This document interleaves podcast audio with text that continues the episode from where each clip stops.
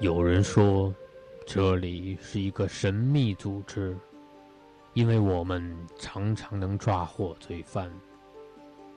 有人说，这里是一个犯罪集团，因为这里常常发生疑案。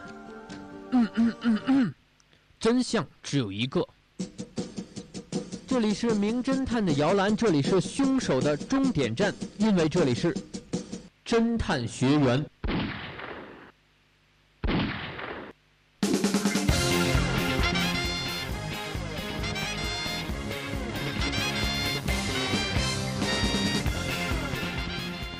北京时间的十九点三十分，你现在收听到的是调频九五二浙江师范大学校园之声。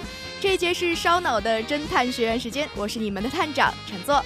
那么节目的开始，还是要跟大家介绍一下我们的两位学员，一起来和大家打个招呼吧。大家好，我是喜林。大家好，我是今天的学员吴璇。哎，两个人说话都有一点弱弱的，是不是因为今天的天气特别的寒冷呢？没错，我觉得金华的天气就是魔法攻击，然后对于我来说，我就是抵抗不了了。啊，那么在这样寒冷的天气啊，身体都是僵硬的，也是要跟着我们的侦探学员一起来活动我们的大脑了。今天的两个案子呢，也都是和细节有关的案子，那么也要求大家擦亮耳朵，听到一些小细节来把案子猜出来。真相只有一个，那么我们马上进入我们的第一个案子。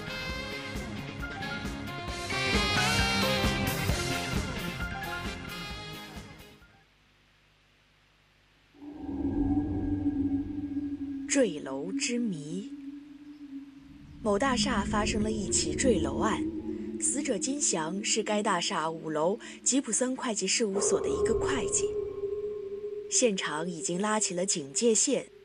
金祥的尸体下有一大片血迹，金祥的死引起了大家的猜测。吉普森会计事务所正面临着帮某演艺公司做假账的指控，在这个时候有人坠楼身亡，会不会是因为他畏惧法律的制裁而自杀呢？探长仔细地检查着案发现场。金祥衣着整洁，身着职业套装，脑部受到重创，这是他的致命伤。死亡时间是上午十点，这也应该是一天中最忙碌的时候。紧贴大厦种植的是一排樟树，在阳光的照耀下，樟树上的斑斑血迹特别醒目。立即传唤所有人，金祥的死很蹊跷，他绝对不是自杀。探长下达了命令。聪明的学员们，你们觉得探长为什么说金祥不是自杀呢？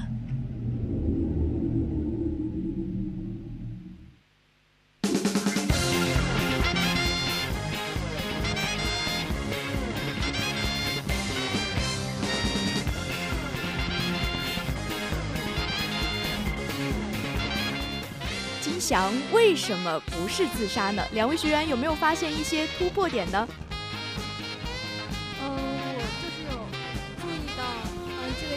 是坠楼死的，然后他的身边有一大滩的血迹，然后他的致命伤口是脑部重创，樟树上有着斑斑的血迹。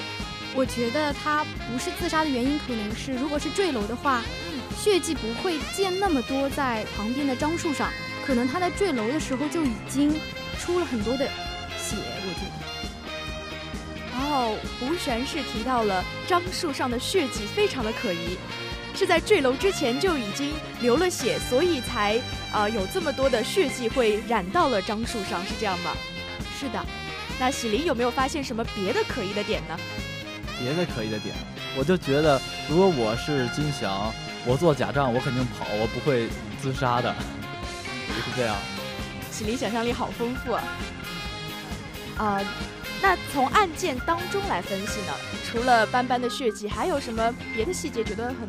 特别，我觉得坠楼死的话，可能是呃什么，就是五脏六腑受到撞击然后死的。单单脑部重创而死，我觉得可能就是有一点疑点。没错，这一点也非常的可疑啊。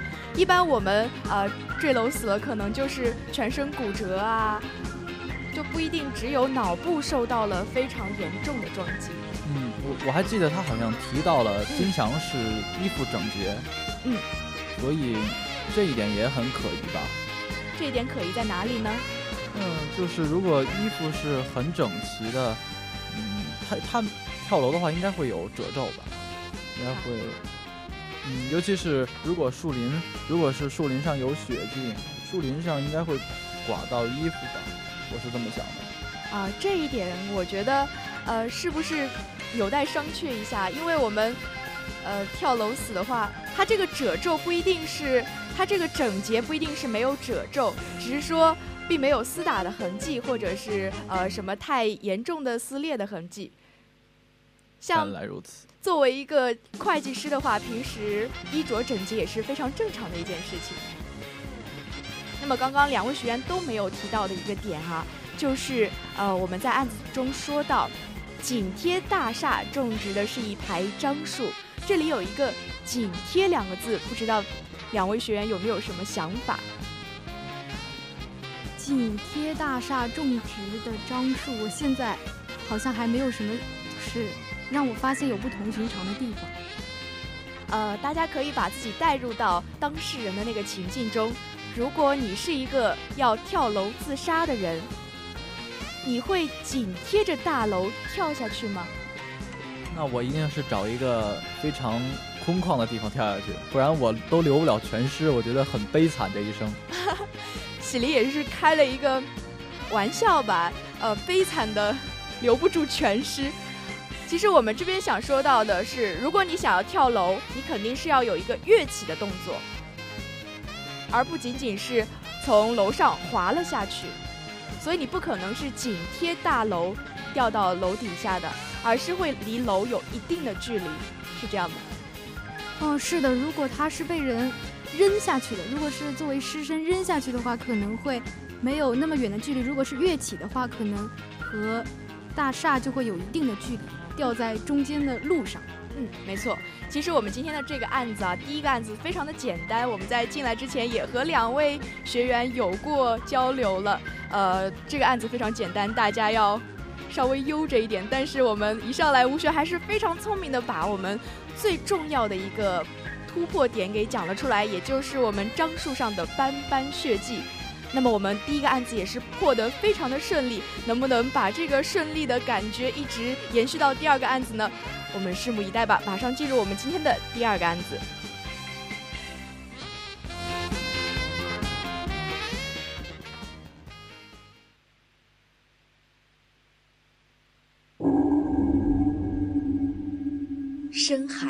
呼。呼叫总部！呼叫总部！K 六零五零小丑号核潜艇在 HI 海域五百米深的地方巡逻时，发动机和排水舱发生故障，潜艇无法上浮，请火速予以支援。详细地点：东京。啊！还没有等到语调激动的船员说完，就传来了一声尖叫声。在一刻短暂的寂寞后，出现了一阵忙音。救援人员立即下海进行搜寻。十天后，失踪的潜艇终于被找到了。又经过一天夜以继日的打捞，这个潜艇终于得以重见天日。但是，当舱门被打开的时候，却出现了惊人的一幕：潜艇里的工作人员死状蹊跷。经过尸检得出结论，都是他杀，且凶手手法老练。发动机和排水舱已经被人为破坏，里面的一些机密文件和仪器。也不翼而飞，可是除了这些以外，凶手没有留下任何踪迹。调查发现，船员冠周不在遇难者之列，但根据资料显示，他当时确实登上了这艘潜水艇。潜艇失事后，他就完全失去了踪影。不久，有人发现敌国一个一夜暴富的石油大亨与消失的冠周长得一模一样。聪明的学员们，你们知道冠周是如何逃脱的吗？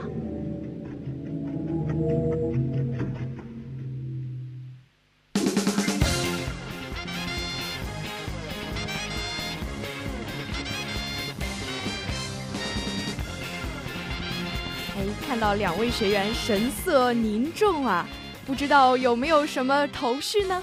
喜林先说吧。呃，那我就从一开始捋一下吧。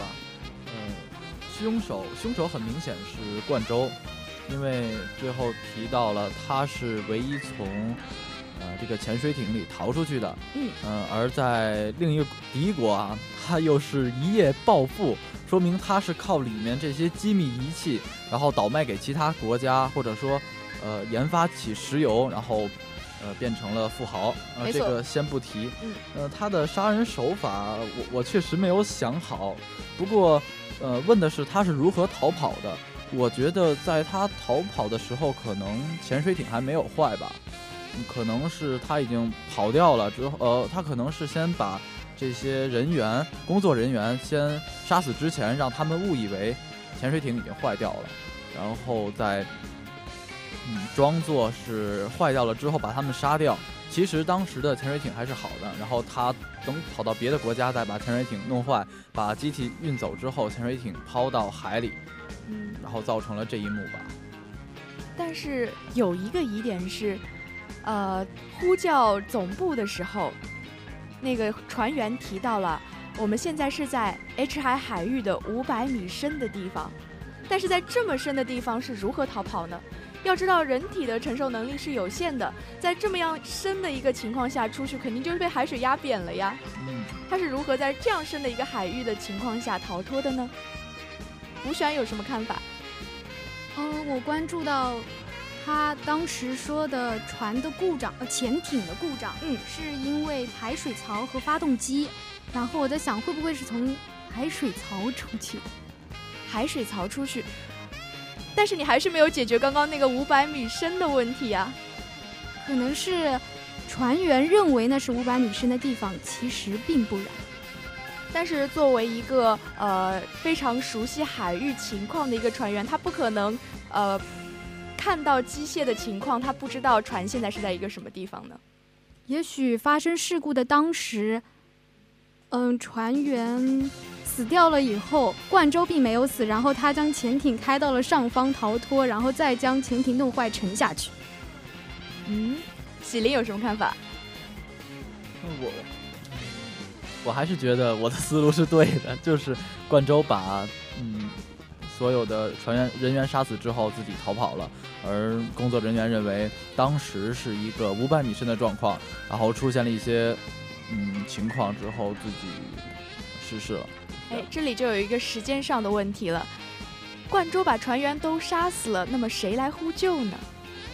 嗯，我的意思是，他在呃失事失事之前，这些船员们误以为要呃嗯遇难了，之后他开始呼叫，其实当时是好的。嗯嗯，所以他在五百米深的地方呼叫，他误以为船上的设备都坏掉了。嗯。但是，作为一个非常熟悉船面情、船内情况的人，他怎么会？你你要怎么样让他误以为船里的东西都坏掉了呢？可能因为冠州也是熟悉船内情况的人，所以他能制造这种假象。呃，这里我还是要提醒大家一点啊，我们所有的信息都在案子里面，大家不要做一些过多的想象。那那我还是想听一遍案子，探长。好的，那么应我们喜林同学的要求，我们再来听一遍这次的案子。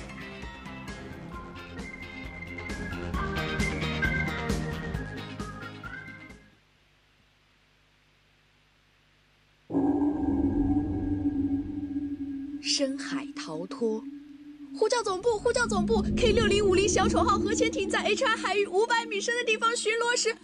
发动机和排水舱发生故障，潜艇无法上浮，请火速予以支援。小心地点东京啊！还没有等到语调激动的船员说完，就传来了一声尖叫声。在一刻短暂的寂寞后，出现了一阵忙音。救援人员立即下海进行搜寻。十天后，失踪的潜艇终于被找到了。又经过一天夜以继日的打捞，这个潜艇。终于得以重见天日，但是当舱门被打开的时候，却出现了惊人的一幕。潜艇里的工作人员死状蹊跷，经过尸检得出结论，都是他杀，且凶手手法老练。发动机和排水舱已经被人为破坏，里面的一些机密文件和仪器也不翼而飞。可是除了这些以外，凶手没有留下任何踪迹。调查发现，船员冠周不在遇难者之列。但根据资料显示，他当时确实登上了这艘潜水艇。潜艇失事后，他就完全失去了踪影。不久，有人发现敌国一个一夜暴富的石油大亨与消失的冠周长得一模一样。聪明的学员们，你们知道冠周是如何逃脱的吗？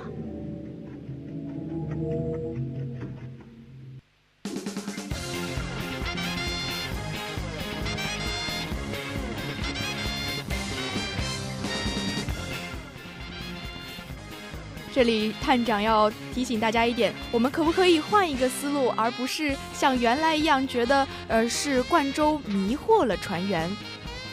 既然船员是呃很难被迷惑的，那能不能换另外一种方式让他做到这一点呢？呃，我注意到当时船上的机密仪器还有一些文件都不在了，所以不可能是游出去的，因为这样会弄湿嘛。然后他到了敌国，成为一夜暴富的人。有可能是敌国也派了潜艇到这边来来接他，嗯，也就是说我们的冠州是一个间谍是吗？嗯，是的，不排除这种假设哈。但是你还没有解决我们刚才的问题啊。呃，其实探长在稍稍的提示大家一点，这个船员就一定是真的吗？这个船员难道是假冒的吗？既然冠州瞒不过真的船员，他为什么不能自己来扮演船员呢？好像是的。我们现在其实问题最重要的点就是，我们在五百米海域深的时候是怎么样任谁都没有办法逃脱的，所以他要逃脱，能够做到的一点就是，他是不是可以在。早先没有下到五百米的地方就逃脱了，所以他是事先录好了这一段音频播放，然后逃，就是杀死所有的船员，然后逃脱，再将潜水艇沉下去弄坏。吴璇提到了录音，这个地方又涉及到了一个设备的问题，但是我们知道啊，潜水艇里面。它是有自己的定位系统，也有自己呃固定的信息发射装置的。也就是说，接收到信息的人他会知道，哦，这个信息是从什么样的装置上传送过来的。如果他是进行了一个录音，到另外一个地方发送了这个信息，那对方其实是可以知道的，那他的谎言就不成立了。对于这个，喜林有什么看法？嗯。刚既然刚才说到那个录音了嘛，我就很好奇后面会有呲呲呲的声音，之后还有盲音，我就很好奇，可能是在录制或者是在说到一半的时候就已经这这个人的声音已经消失了，就是已经遇难了。但是这个是呃，刚刚我们已经提到，这个是冠州扮演出来的一个状态，他完全可以自己。呃，仿造一种这样的情况，那是不是把他的录音放在那个话筒上？嗯，把录音放在那个话筒上，然后就会出现这个声音，然后并且也追查不到，发现就是这个人在说话，就是在潜水艇里发发射出来的信号，在潜水艇里面发射的信号，然后再逃走吗？其实我们刚刚案子里有提到一些小细节，吴璇已经说到了。他一开始就说有一些机密文件和仪器不见了，那不见的仪器可不可以就是那个信号发射器呢？可能当时因为情况很危急，然后都无法注意到有哪些仪器在那里，也无法注意到，嗯，仪器是从什么地方发出来的，所以，嗯，可能当时。就是人员没有注意到，什么人员没有注意到？就是收到这个求救信号的人没有注意到。或者说觉得当时因为是一个危急的情况，可能有特殊的，呃，有些不同的原因导致不是从那个地方人发出来的。啊，其实刚刚探长，我觉得已经提示的非常明显了。我们的呃冠州，它可以把那个机器偷到另外一个地方，同样的发出信息，但是对方收到的还是呃那个信信呃那个机器发出来的一个信号啊。也就是说，收到机器的人没有弄错，是冠州把机器带到了另外一个地方，发出了这样的信号。这样可以理解吗？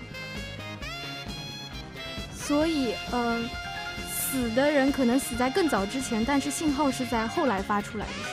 嗯，没错，我们这个案子的疑点，其实我们争论的一个重点一直就是冠州不可能从五百米下逃脱，所以我们解决的办法就是他在五百米之前就逃脱了，是这样吗？喜林可以把我们这个案子再整理一下吗？因为我们刚刚说了非常多的点啊，有点混乱。哦，我尝试一下吧。嗯，已经确定冠州是凶手。然后在一开始，嗯，他是在五百米深的海域，呃，失事的，嗯，然后发出了求救声音，但是当时是很难，呃，在五百米的时候人是很难逃出来的，嗯，呃，所以在这个点上说明，当冠州逃出来的时候是在五百米之上，而五百米之上的时候，这些工作人员早就死掉了，没错，嗯，所以，所以刚才不可能出现我那种，呃。迷惑船员的情况，啊，因为船员不可能就听冠州一个人的。然后到后面，他冠州是偷走了一些机密文件和设备，再加上刚才吴璇说的是录音，或者说是呃冠州假冒的一个求救信号，可以推断出他已经逃离这个潜水艇，在另一个地方发射出这个信号，而这个信号可以传，呃，而这个信号可以。呃，固定一个发射的位置，就是说我不管在哪里发射出这个求救信号，都可以表示成这个潜水艇发射的。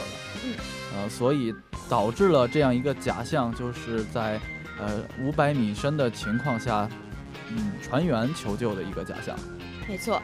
其实案子非常简单，也就是说，冠州在呃可能就只有两百米深，或者是没有那么深的地方，就把所有的船员都杀害了，偷出了机密文件和仪器，到另外一个地方假装是船员，然后告诉呃求救的地方说啊我在五百米深的水底，你们快来救我呀！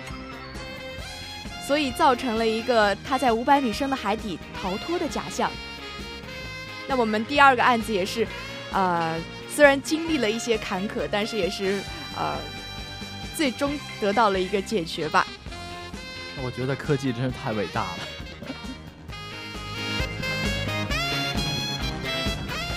那么今天的两个案子也是非常快的和大家聊了一些。第一个案子呢是我们的坠楼之谜，因为呃坠楼的时候不可能非常呃。因为坠楼的时候肯定是需要跳出一定的距离才会呃落到地上死亡，所以人不可能呃离大楼非常近。